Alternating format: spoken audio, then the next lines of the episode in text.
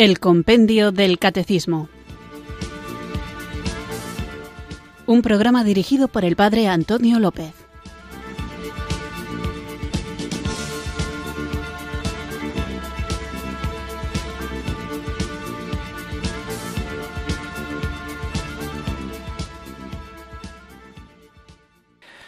Muy buenas tardes, queridos oyentes de Radio María. Recibido un cariñoso saludo desde Irurzun, en Navarra, quienes sintonizáis una tarde más esta radio que cambia vidas, esta emisora de la Virgen, Radio María, para escuchar el programa El Compendio del Catecismo, nuestro espacio diario en el que tratamos de conocer la fe que queremos vivir, compartir y defender. Seguimos, como estamos haciendo en estos días, hablando de las virtudes y en concreto de las virtudes humanas y las principales de ellas las conocemos como virtudes cardinales y estamos dedicando un programa a cada una de las cuatro. Hemos hablado de la prudencia, hemos hablado de la justicia y hoy hablaremos de la fortaleza. Como me doy cuenta de que siempre al final me voy quedando corto y me gustaría seguir hablando de estas cuestiones tan prácticas y tan interesantes, hoy vamos a no entretenernos demasiado en la introducción, así que comenzamos, porque lo necesitamos, invocando juntos el don del Espíritu Santo. Ven Espíritu. Ven Espíritu, ven Espíritu.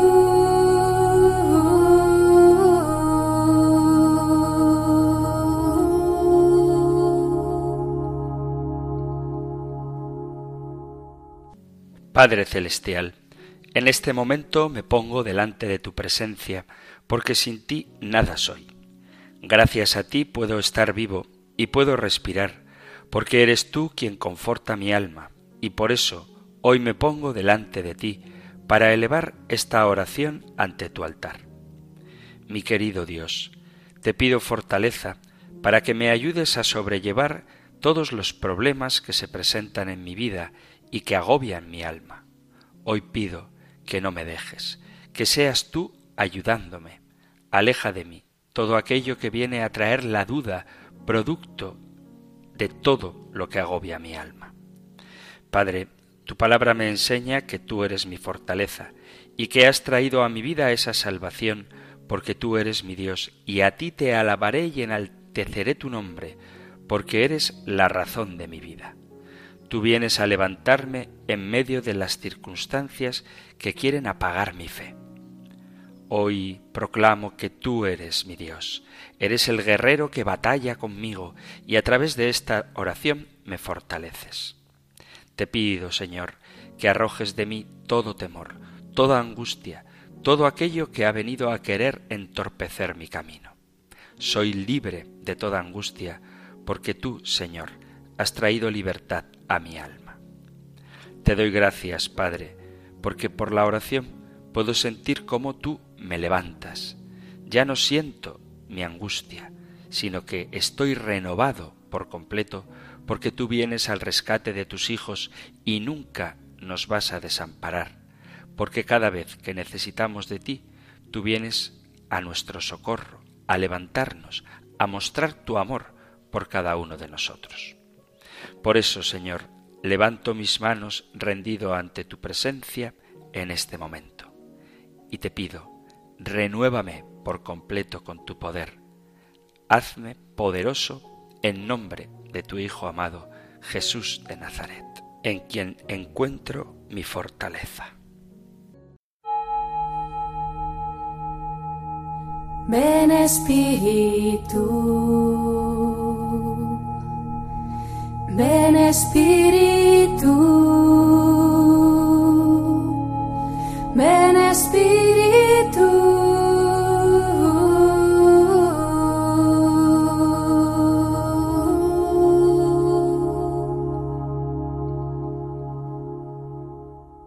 Vamos allá con nuestro nuevo programa en el que, como os decía, continuamos hablando de las virtudes cardinales. Después de haber tratado la prudencia y la justicia, hoy hablaremos de la fortaleza. Podéis encontrar el tema del que vamos a hablar hoy en el Catecismo Mayor en los puntos 1808 y 1838. Nosotros escuchamos ahora la pregunta 382 del compendio del Catecismo. Número 382. ¿Qué es la fortaleza? La fortaleza asegura la firmeza en las dificultades y la constancia en la búsqueda del bien, llegando incluso a la capacidad de aceptar el eventual sacrificio de la propia vida por una causa justa. Lo mismo que decíamos con las otras virtudes que también se conocen en la filosofía griega, las que estamos tratando aquí, la prudencia, la justicia, la fortaleza y la templanza, nos acercamos a ellas desde un punto de vista teológico. La palabra de Dios, la Sagrada Escritura, utiliza diversos términos para expresar el concepto de fortaleza. La diferencia fundamental entre la fortaleza bíblica y la fortaleza de la filosofía antigua es el carácter teocéntrico de la fortaleza en sentido bíblico. La fortaleza, en la filosofía griega, se entiende como fuerza de ánimo frente a las adversidades de la vida, como desprecio del peligro en la batalla, como dominio de las pasiones para ser dueño de uno mismo, como virtud con la que el hombre se impone por su grandeza. En todo caso, se considera que el hombre sólo posee sus propias fuerzas para librarse de los males y del destino. Eso en la filosofía griega. En el Antiguo Testamento, la fortaleza, igual que las otras virtudes de las que hemos hablado, aparece como una perfección o un atributo divino. Dios manifiesta su fuerza liberando a su pueblo de la esclavitud de Egipto. Después del paso del Mar Rojo, los israelitas entonaron un canto triunfal en el que atribuyen a Yahvé la victoria. Tu diestra, Yahvé, relumbra por su fuerza. Tu diestra, Yahvé, aplasta al enemigo. Lo dice el libro de Éxodo, capítulo 15, versículo 6. Y hay muchos salmos en los que se canta la fortaleza de Dios. La fortaleza divina participa de ella el pueblo de Israel y cada uno de sus miembros en la lucha por alcanzar la tierra prometida y cumplir la ley, de modo que la fortaleza se considera como un don de Dios. Dice el segundo libro de Samuel capítulo 22 versículo 2, Yahvé mi roca, mi baluarte, mi liberador, mi Dios, la peña en que me amparo, mi escudo y cuerno de mi salvación, mi altura inexpugnable y mi refugio, el descanso de mi alma. De él viene mi salvación. Solo él mi roca y mi salvación, mi baluarte, no vacilaré. Esto último es una cita del Salmo 62, versículo 2. Y luego Isaías dice también, a los que esperan en Yahvé, él les renovará el vigor, subirán con alas como de águila, correrán sin fatigarse y andarán sin cansarse. Isaías capítulo 40 versículo 31. Por lo tanto, vemos que en la Sagrada Escritura, en el Antiguo Testamento, es Dios el que da fuerza a su pueblo y combate por él. El hombre no debe fiarse de su propia fortaleza. No queda a salvo el rey por su gran ejército, ni el bravo inmune por su enorme fuerza. Vana cosa es el caballo para la victoria, ni con todo su vigor puede salvar. Salmo 33. El Señor pone en guardia contra la exaltación de la propia fuerza.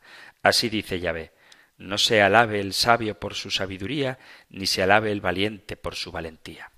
Jeremías capítulo 9, versículo 22. La fortaleza es don de Dios, y Dios la da al hombre que confiesa su propia debilidad y le invoca con fuerza. Pon tu suerte en Yahvé, confía en él, que él obrará. Salmo 37. Da la fuerza a David, que se presenta frente a Goliat en nombre de Yahvé, famoso episodio del primer libro de Samuel capítulo 17. En cambio, cuando el hombre presume de ser independiente de Dios e intenta conseguir la felicidad y la grandeza por sus propias fuerzas, el pecado y los ídolos lo esclavizan y él a su vez trata de esclavizar a sus semejantes. Lo podéis leer en el capítulo 11 del libro del Génesis. Esto lo subrayo porque vivimos en un mundo contemporáneo nuestro de ahora en el que se fomenta demasiado lo que viene siendo la autoestima y el creer que tú eres fuerte para lograr todas tus metas. Y si tú sueñas algo y te empeñas con esfuerzo, el universo entero conspirará para que hagas realidad tus sueños. Pues esa idea no es la idea bíblica de la fortaleza. En el Nuevo Testamento también se enseña que la fortaleza es un atributo divino, pero sobre todo nos la muestra como residiendo plenamente en Cristo que manifiesta su poder obrando milagros, manifestación tangible de la potencia divina presente en él, poder que concede a los apóstoles ya desde la primera misión. El modelo de fortaleza es Cristo. Por una parte, asume y experimenta la debilidad humana a lo largo de su vida en la tierra. De modo especial, se manifiesta su condición humana en la oración del huerto de Getsemaní. Pero por otra parte, Cristo se mantiene firme en el cumplimiento de la voluntad del Padre y se identifica con ella. Demuestra el grado supremo de fortaleza en el martirio, en el sacrificio de la cruz, confirmando en su propia carne lo que había aconsejado a los discípulos. En el Evangelio de San Mateo capítulo 10, no tengáis miedo a los que matan el cuerpo, pero no pueden matar el alma. Temed ante todo al que puede hacer perder y cuerpo en el infierno.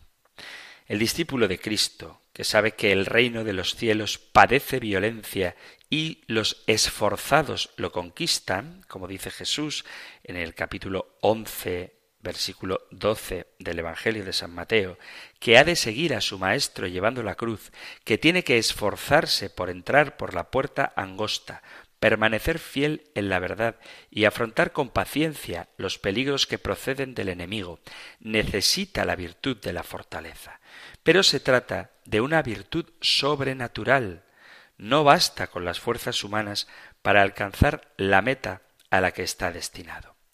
Es el mismo Cristo quien comunica gratuitamente esta virtud al cristiano, como dice San Pablo a los Filipenses capítulo 4, versículo 13, todo lo puedo en aquel que me conforta. Y también en la carta a los Efesios capítulo 6 dice, por lo demás, reconfortaos en el Señor y en la fuerza de su poder. Revestíos con la armadura de Dios, para que podáis resistir las insidias del diablo, porque no es nuestra lucha contra la sangre o la carne, sino contra los principados, las potestades, las dominaciones de este mundo de tinieblas y contra los espíritus malignos que están en los aires.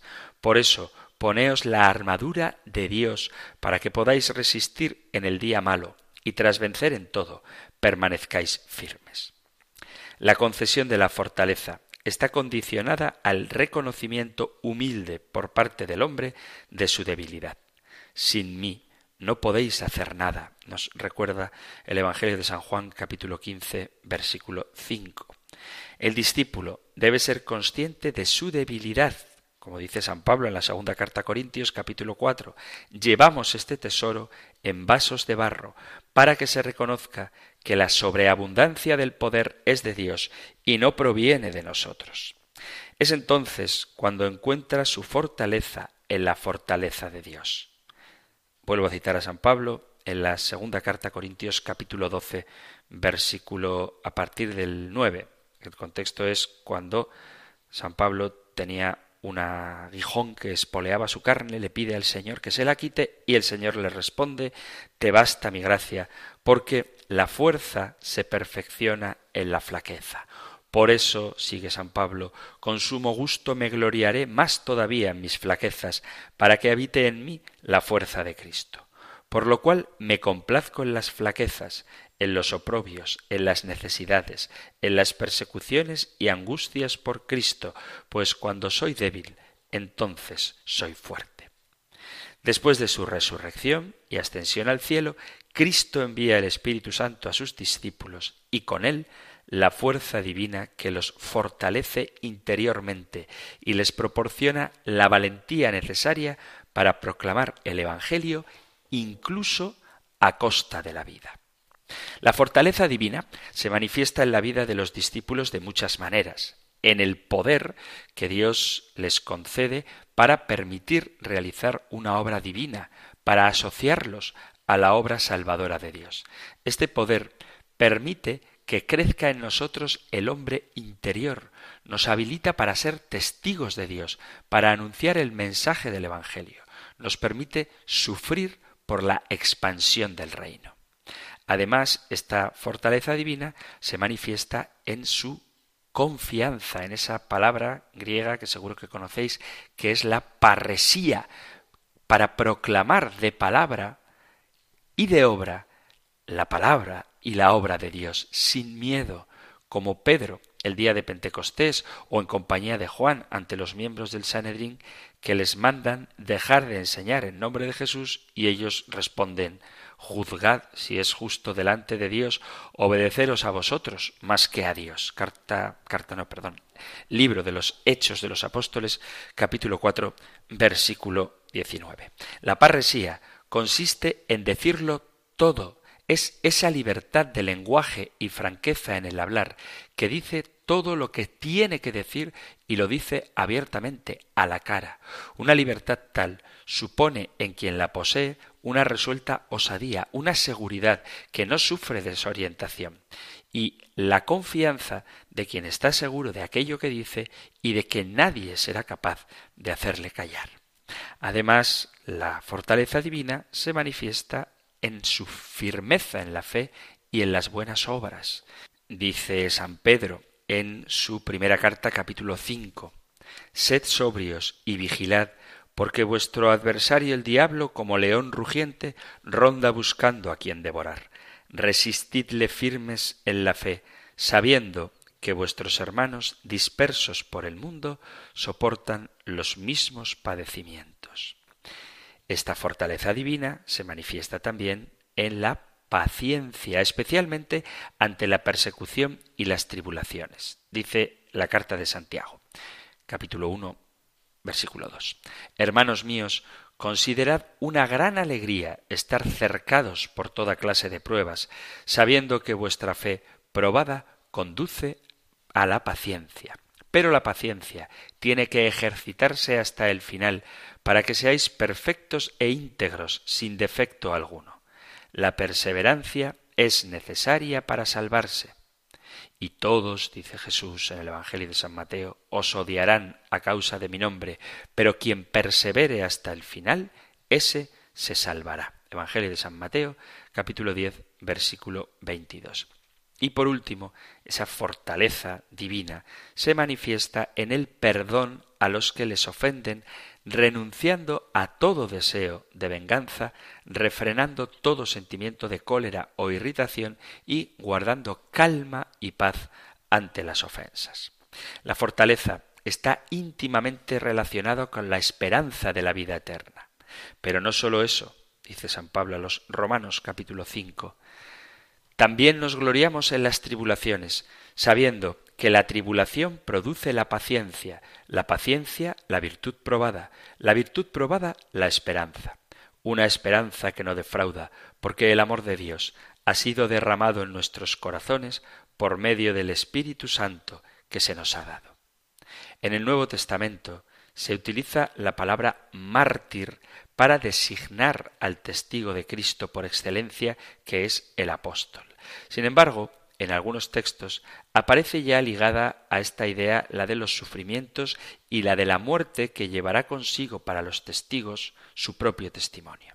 El Señor predice a los apóstoles Vosotros estad alerta, os entregarán a los tribunales y seréis azotados en las sinagogas y compareceréis por causa mía ante los gobernadores y reyes para que deis testimonio ante ellos. Evangelio de San Marcos capítulo 13 versículo 9. Esteban será el primer testigo que sufrirá la muerte por Cristo. En el lenguaje cristiano, la palabra mártir designará no ya al testigo, que es el significado etimológico de esa palabra, sino al testigo dispuesto a confesar la fe hasta la muerte. Por eso, el compendio del catecismo, al definir la fortaleza, habla de la firmeza en las dificultades y la constancia en la búsqueda del bien, llegando incluso a la capacidad de aceptar el eventual sacrificio de la propia vida por una causa justa, es decir, de aceptar el martirio. Esto es lo que nos dice el texto bíblico, la palabra de Dios, tanto el Antiguo como el Nuevo Testamento, sobre la fortaleza. En teología se suele definir la fortaleza como la virtud que robustece el apetito irascible y por tanto la voluntad en cuanto le pertenece dicho apetito para que no desista en la consecución del bien arduo a pesar de los máximos peligros.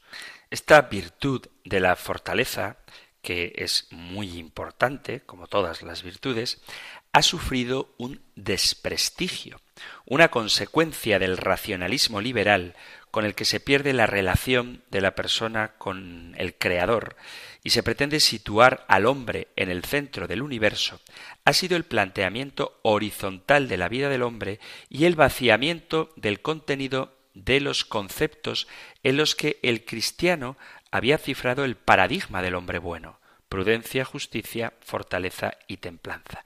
De estas virtudes, de las que ha sufrido mayor falseamiento, tal vez haya sido la de la fortaleza y la de la templanza. Al poner como centro del universo al hombre, se difumina e incluso se pretende eliminar la realidad del mal, que es el fundamento real de la virtud de la fortaleza. Este fundamento real, sin el que ni la fortaleza ni la templanza podrían ser concebidas en su pleno sentido de hábitos virtuosos, es el hecho de la existencia de la iniquidad. Se quiere negar que exista el mal. Se niega la existencia del mal humano y del mal diabólico, del mal en la doble figura de la culpa y de castigo, es decir, del mal que hacemos y del mal que padecemos. La búsqueda desmedida de seguridad y el optimismo incondicional e infundado llevan al hombre a querer liberarse de la necesidad de luchar y por tanto a perder el sentido de la fortaleza. La lucha cristiana y el ejercicio de la fortaleza se ven entonces como una esclavitud del hombre con respecto a Dios. El liberalismo no puede menos de calificar de sin sentido a la verdadera fortaleza que se esfuerza en el combate, antojándosele sin remedio ser un estúpido el hombre que participa de semejante virtud. Es decir, si vivimos en un mundo donde no hay peligro porque no se pierde la salvación, donde no hay peligro porque nada es verdaderamente bueno ni verdaderamente malo, donde no hay peligro porque no existe el enemigo, no existe el diablo, ¿Qué necesidad tenemos de fortaleza? Porque cuántas veces se predica, se habla en general, hay honrosísimas excepciones, pero cuántas veces se habla de la lucha espiritual, del combate, de la vida cristiana como eso, como una batalla, como una guerra. Muy pocas. ¿Cuál es el problema? Que si no se sabe que está uno en guerra, si no crees que existe un enemigo, nunca vas a cultivar la fortaleza que es la virtud que te da firmeza en las dificultades y constancia en la búsqueda del bien. Por lo tanto, es fundamental el vivir la fortaleza. La palabra fortaleza puede tomarse en dos sentidos, como condición necesaria de toda virtud, pues toda virtud debe ser firme y estable, y como virtud que significa la especial firmeza para resistir y rechazar todos los peligros graves. La fortaleza es la recta disposición del apetito irascible que robustece el ánimo frente a todo peligro o adversidad que se derive de querer hacer el bien o rechazar el mal, sobre todo frente a la muerte. El catecismo la define así. La fortaleza es la virtud moral que asegura en las dificultades la firmeza y la constancia en la búsqueda del bien. Reafirma la resolución de resistir a las tentaciones y de superar los obstáculos en la vida moral. La virtud de la fortaleza hace capaz de vencer el temor, incluso la muerte, y de hacer frente a las pruebas y a las persecuciones. Capacita para ir hasta la renuncia y el sacrificio de la propia vida por defender una causa justa. Es una virtud cardinal que tiene por sujeto al apetito irascible en cuanto subordinado a la razón y por finalidad remover los impedimentos provenientes de las pasiones de temor y de temeridad para que la voluntad no deje de seguir los dictados de la recta razón y de la fe frente a los peligros graves o grandes males corporales, llegando, si es preciso, hasta la muerte. El sujeto de la fortaleza es el apetito irascible, no en sí mismo, sino en cuanto subordinado al dictado de la razón, es decir, en su obediencia a la razón. A causa del pecado original, el apetito irascible puede escapar del dominio de la razón. Se requiere, por tanto, en este apetito, una disposición estable que le haga obedecer fácil y prontamente a los dictámenes de la razón. ¿Cuál es la función de la fortaleza? Es, por un lado, superar el temor, el miedo, que provoca un retraimiento frente al mal que amenaza. La fortaleza hace que la persona no ceda al temor, que persevere en el bien o en su búsqueda del bien, superando el miedo. Y también la fortaleza tiene la misión de moderar la temeridad.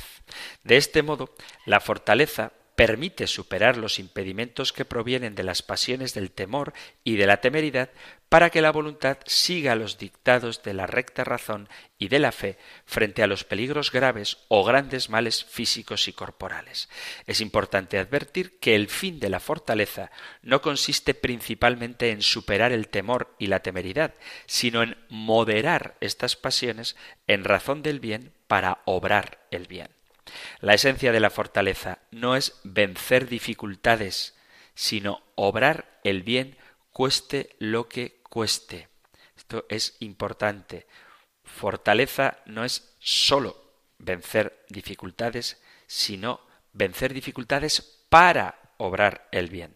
Una persona fuerte no busca ser herido, no busca el sufrimiento, sino que busca el bien. Lo importante es hacer el bien, no sufrir. Por eso, los que tienen una función de enseñar, de orientar la vida interior de las personas, deben tener en cuenta que las exposiciones innecesarias al mal son, entre otras cosas, muy poco pedagógicas, pues lo importante no es superar las dificultades, sino buscar o mantenerse firmes en el bien. No es más fuerte el que más sufre, sino el que se adhiere con más firmeza al bien. La esencia de la fortaleza es la unión con el bien. A veces se realizan determinados actos externos que parecen manifestaciones de fortaleza sin que lo sean realmente. Es falsa fortaleza enfrentarse a lo difícil como si no lo fuera, ya sea por desconocer la magnitud del peligro o por confiar imprudentemente en las propias fuerzas. Tampoco es virtud realizar un acto de fortaleza a impulso de la pasión, sea de la tristeza que se pretende sacudir, sea de la ira, porque está ausente la dirección racional del juicio prudencial. Por último, pueden realizarse actos de fortaleza, pero por un fin no legítimo. Por ejemplo, sólo para conseguir bienes temporales como el honor, el placer o la riqueza, o para evitar alguna incomodidad. En ese caso, falta la necesaria ordenación de la recta razón al sumo bien.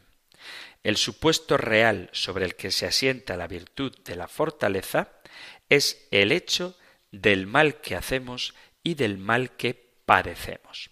Por eso no es de extrañar que cuando se pierde el sentido de pecado, cuya gravedad sólo se puede captar por la fe, se pierda también la conciencia de la necesidad de combatirlo y por lo tanto la necesidad de la fortaleza.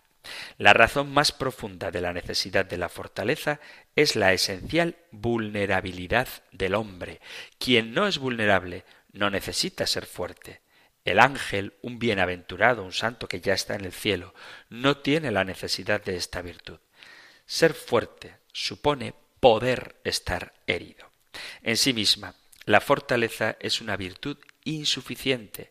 Para estar dispuesto a sufrir por y para alcanzar el bien, hay que saber primero cuál es el bien.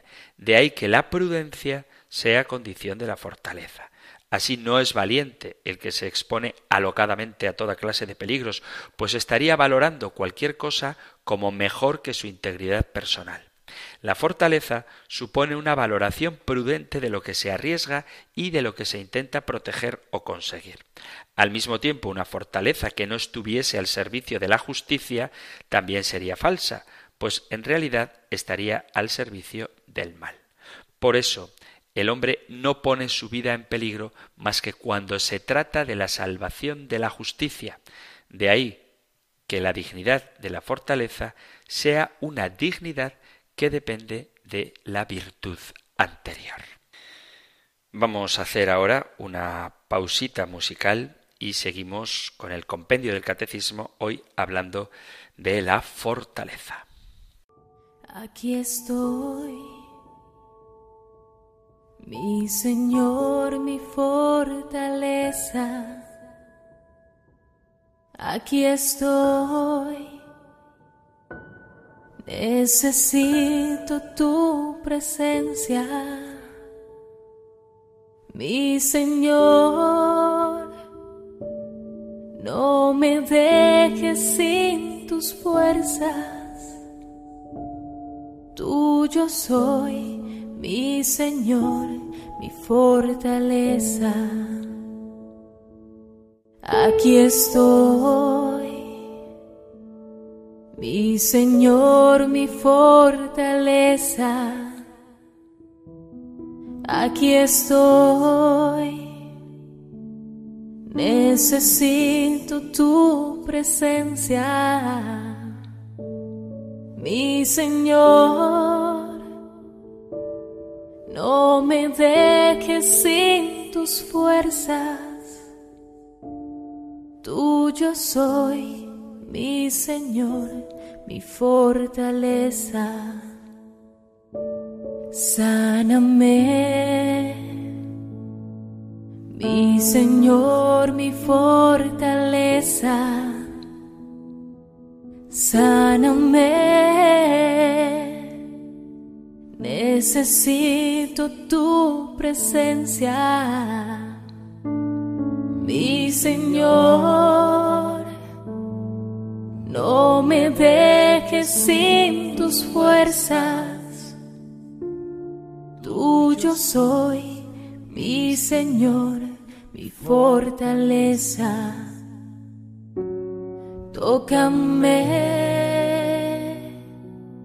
mi Señor, mi fortaleza. Tócame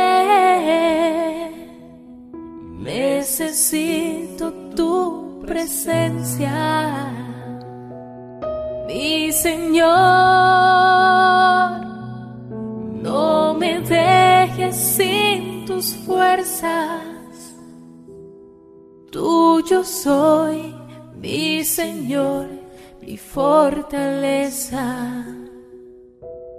Aquí estoy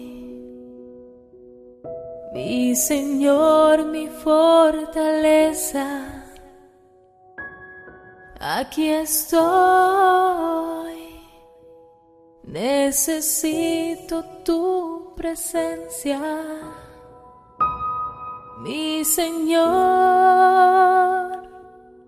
No me dejes sin tus fuerzas, tuyo soy, mi Señor mi fortaleza.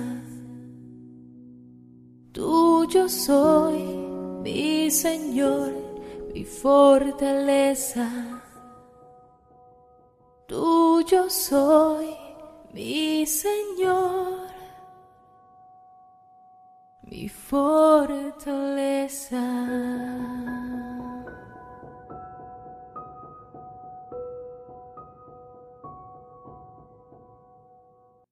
Estás en Radio María escuchando el programa El Compendio del Catecismo, nuestro espacio diario de formación católica en el que vamos conociendo la fe que queremos vivir, compartir y defender. En concreto, estamos hablando de las virtudes y, más en concreto todavía, estamos hablando de la virtud de la fortaleza.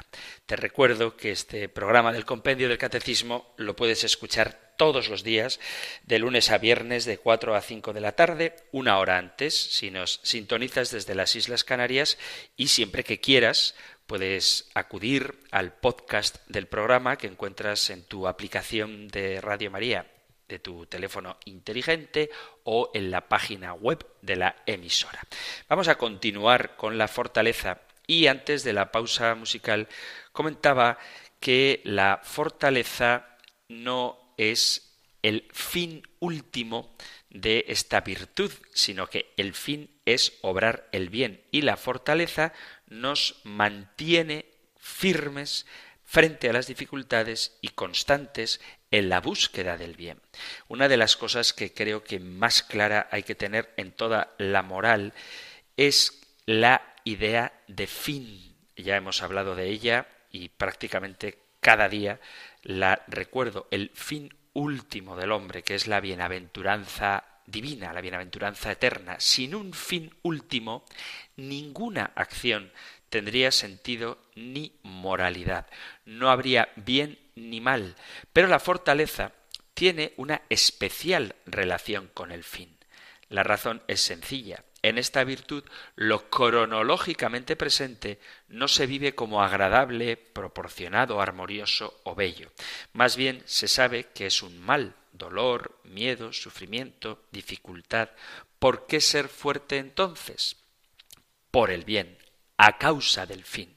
El fin cronológicamente no presente, el fin que no está presente aquí y ahora, es la razón de ser de resistir en el bien pese al dolor o la repugnancia que provoca el mal actual.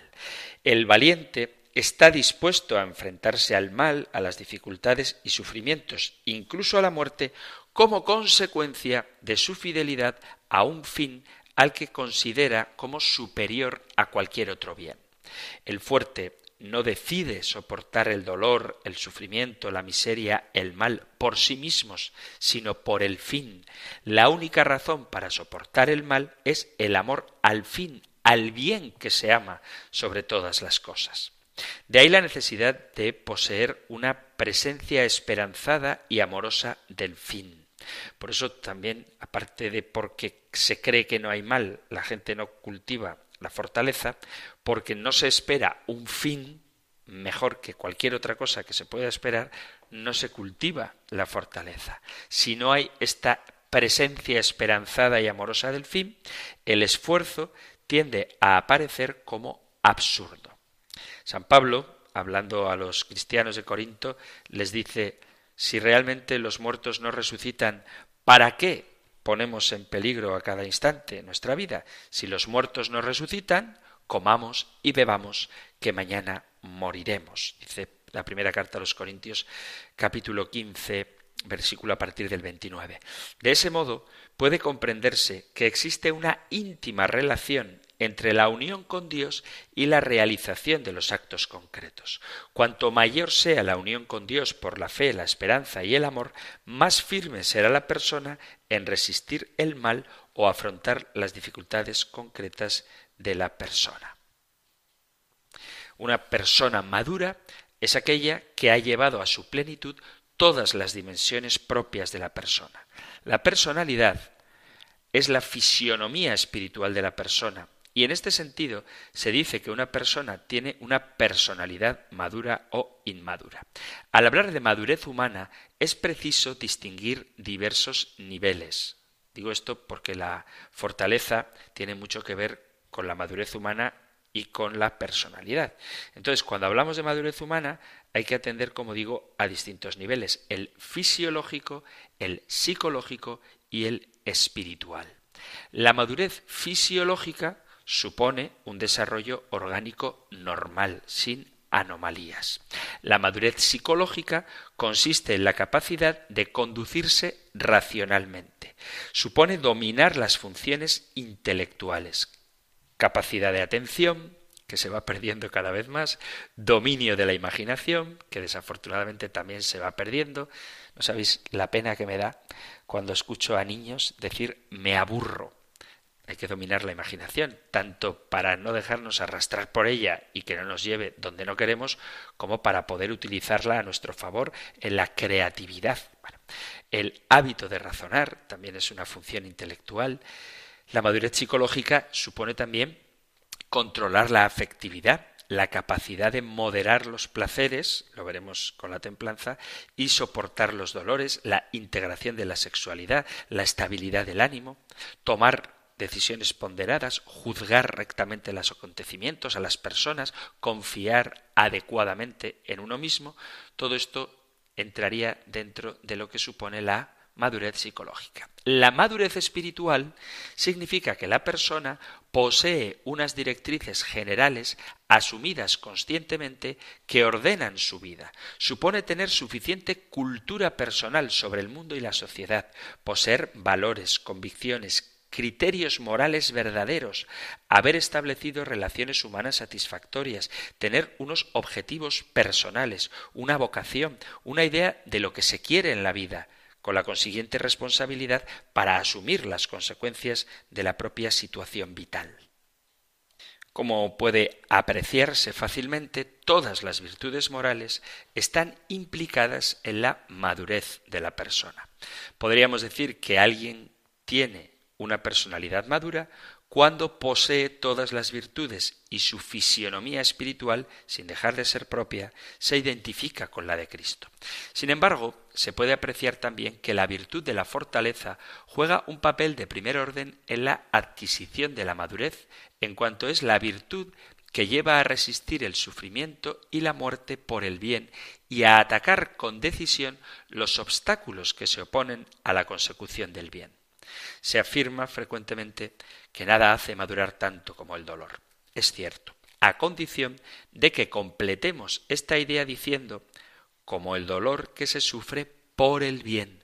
No es el dolor en sí mismo lo que busca el valiente, sino el bien a pesar del sufrimiento que sea preciso soportar para alcanzarlo.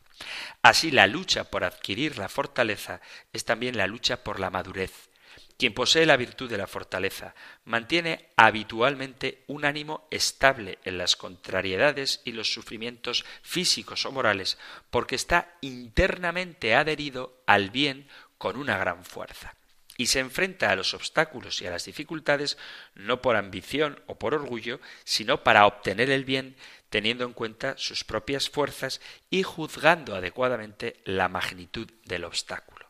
La virtud de la fortaleza, al darnos un ánimo estable, nos permite mantenernos serenos para tomar decisiones oportunas y prudentes, nos hace más libres, no sólo con respecto a nuestras pasiones y sentimientos, a los que ordena según la razón y la fe, sino también ante la influencia del ambiente que trata de convencernos de que resistir el bien no vale la pena, y mucho menos emplear nuestras energías para alcanzarlo. El dolor y el sufrimiento físico o moral, cuando se recibe como venido de la mano de Dios y se lleva por amor a Él, transforma positivamente nuestra personalidad, nos hace más comprensivos con los demás, nos ayuda a valorar las cosas objetivamente, lima las asperezas de nuestro carácter. Y esto es importante. Para vivir bien la virtud de la fortaleza, hay que ser consciente de la propia debilidad. El elemento constitutivo de la fortaleza es la confianza en Dios. La fortaleza sólo es virtud cuando se apoya en el conocimiento objetivo de las propias fuerzas y en consecuencia pide y confía en la fortaleza de Dios. El poder del hombre para realizar el bien moral encuentra una primera dificultad real en su naturaleza herida por el pecado original. Para el hombre herido por el pecado no es fácil guardar el equilibrio moral. El don de la salvación por Cristo nos otorga la gracia necesaria para perseverar en la búsqueda de las virtudes. Cada uno debe siempre pedir esta gracia de luz y de fortaleza, recurrir a los sacramentos, cooperar con el Espíritu Santo, seguir sus invitaciones de amar el bien y de guardarse del mal. A esto se añade la debilidad producida por los pecados personales, la influencia que ejerce el ambiente y los condicionamientos psicológicos y sociales. La excesiva confianza en las propias fuerzas termina en la derrota. San Pedro, lleno de entusiasmo pero poco consciente de su miseria, promete a Jesús que nunca le dejará y que si es preciso morirá con él. Y a las pocas horas jura no conocerle.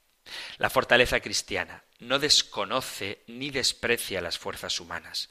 Por el contrario, el cristiano conoce mejor y aprecia en su justa medida su propia capacidad.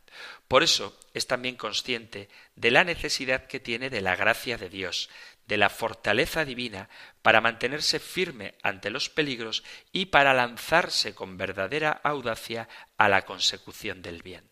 La fortaleza cristiana está igualmente alejada del pelagianismo, que pone su confianza en las propias fuerzas, y también se aleja de la pasividad, que espera la ayuda extraordinaria de Dios, mientras olvida que es el mismo Dios quien le ha dado al hombre unas fuerzas naturales que debe desarrollar. La gracia que recibimos a través de los sacramentos nos fortalece para ser valientes en el seguimiento de Cristo. Especial importancia tiene, en este sentido, el sacramento de la confirmación con el bautismo y la Eucaristía. El sacramento de la confirmación constituye el conjunto de los sacramentos de la iniciación cristiana, cuya unidad debe ser salvaguardada. Es preciso, pues, explicar a los fieles que la recepción de este sacramento es necesaria para la plenitud de la gracia bautismal. En efecto, a los bautizados, el sacramento de la confirmación los une más íntimamente a la Iglesia y los enriquece con una fortaleza especial del Espíritu Santo. De esta forma se comprometen mucho más como auténticos testigos de Cristo a extender y defender la fe con sus palabras y sus obras. Esto es un texto de las prenotanda del libro del rito de la confirmación. El conocimiento de la propia debilidad lleva a la oración confiada, en la que pedimos la fuerza para hacer la voluntad de Dios y le rogamos que no nos deje caer en la tentación. No entrar en la tentación implica una decisión del corazón, porque donde está tu tesoro, allí también está tu corazón. Nadie puede servir a dos señores. Si vivimos según el Espíritu, obremos según el Espíritu el Padre nos da la fuerza para este dejarnos conducir por su Espíritu. No habéis sufrido tentación superior a la medida humana, y fiel es Dios, que no permitirá que seáis tentados sobre vuestras fuerzas. Antes bien, con la tentación os dará modo para poder resistir con éxito. Esto dice San Pablo a la comunidad de Corinto en su primera carta, capítulo 10, versículo 13. Por eso el cristiano que se apoya en la fuerza de Dios adquiere un santo complejo de superioridad, que no es manifestación de la soberbia, sino consecuencia de la humildad. ¿Por qué? Porque todo lo puedo en aquel que me conforta. Con Cristo no hay posibilidad de fracaso. Por eso el cristiano, lo mismo que decíamos que cuando es humilde se atreve a grandes cosas, es en esa humildad que confía en Dios donde encuentra su fortaleza. Lo propio de la virtud de la fortaleza es acometer y resistir para vivir y realizar la verdad y el bien en los momentos de dificultad. Ser valiente quiere decir realizar el bien haciendo frente a las dificultades. Ser buen cristiano no es ser un pusilánime. Esto ya lo hemos dicho varias veces. No significa que uno no tenga fuerza, sino antes al contrario. Lo propio de la fortaleza es resistir, resistir al mal. Esto no quiere decir que resistir posea un valor más alto que atacar. ni que sea más valiente el que resiste que el que ataca, sino que la situación en la que se muestra la verdadera esencia de la fortaleza es aquella en que la única posibilidad que le queda a la persona es resistir. Hay que enfrentar el mal, hay que enfrentar las dificultades. Pero cuando estas dificultades son más fuertes que nosotros, no nos queda sino resistir. Pero ojo, resistencia no equivale a pasividad, sino que implica un enérgico acto que consiste en adherirse fuertemente al bien, que es la causa de que el fuerte no ceda ante el peligro de ser herido ni siquiera muerto. La fortaleza puede hacer uso de la ira en el acto de atacar, porque es propio de la ira revolverse contra lo que nos causa tristeza. Pero no se trata de cualquier ira, sino una ira controlada y rectificada por la razón. Alguno me dirá, pero la ira es un pecado capital. No. La ira, como pasión, ya hemos hablado de las pasiones, no es ni buena ni mala. La ira será mala cuando se orienta a un fin malo, por ejemplo, el de hacer daño a una tercera persona, y la ira puede ser buena cuando se orienta a impedir una injusticia, por ejemplo. Entonces, con los medios propios del cristiano, uno no solamente puede, sino que debe enfrentarse a la injusticia, resistir activamente al mal y luchar denostadamente por el bien. No somos conejitos, no somos peluches, somos cristianos, somos personas que transformadas por Cristo saben en su momento cómo usar racionalmente sus fuerzas para impedir el mal y para promover el bien, para defender al inocente, para proteger al desvalido.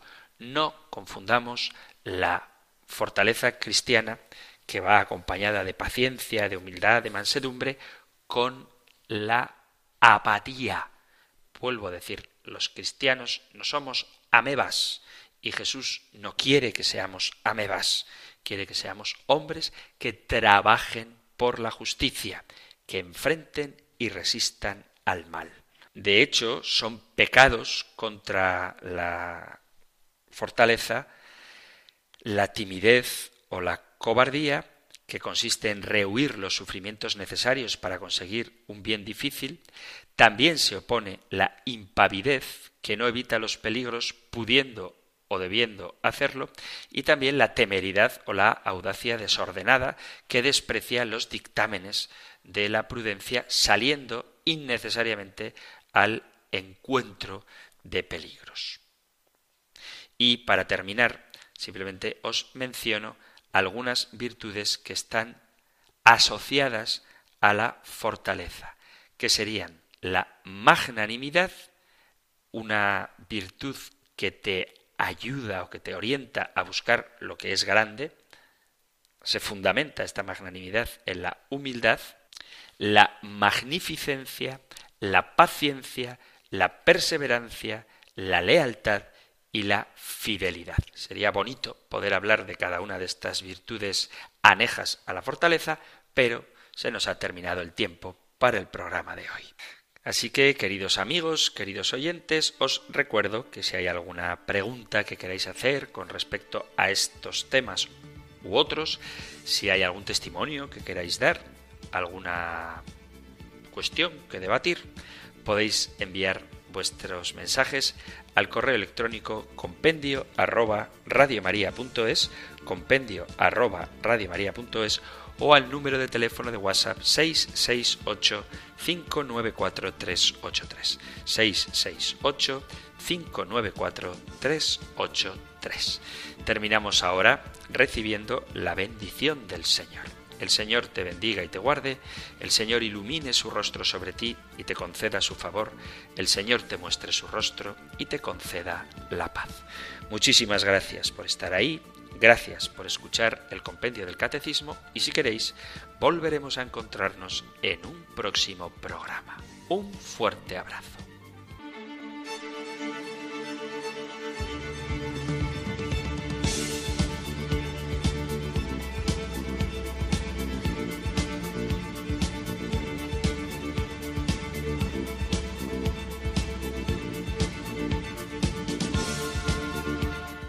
El Compendio del Catecismo. Un programa dirigido por el Padre Antonio López.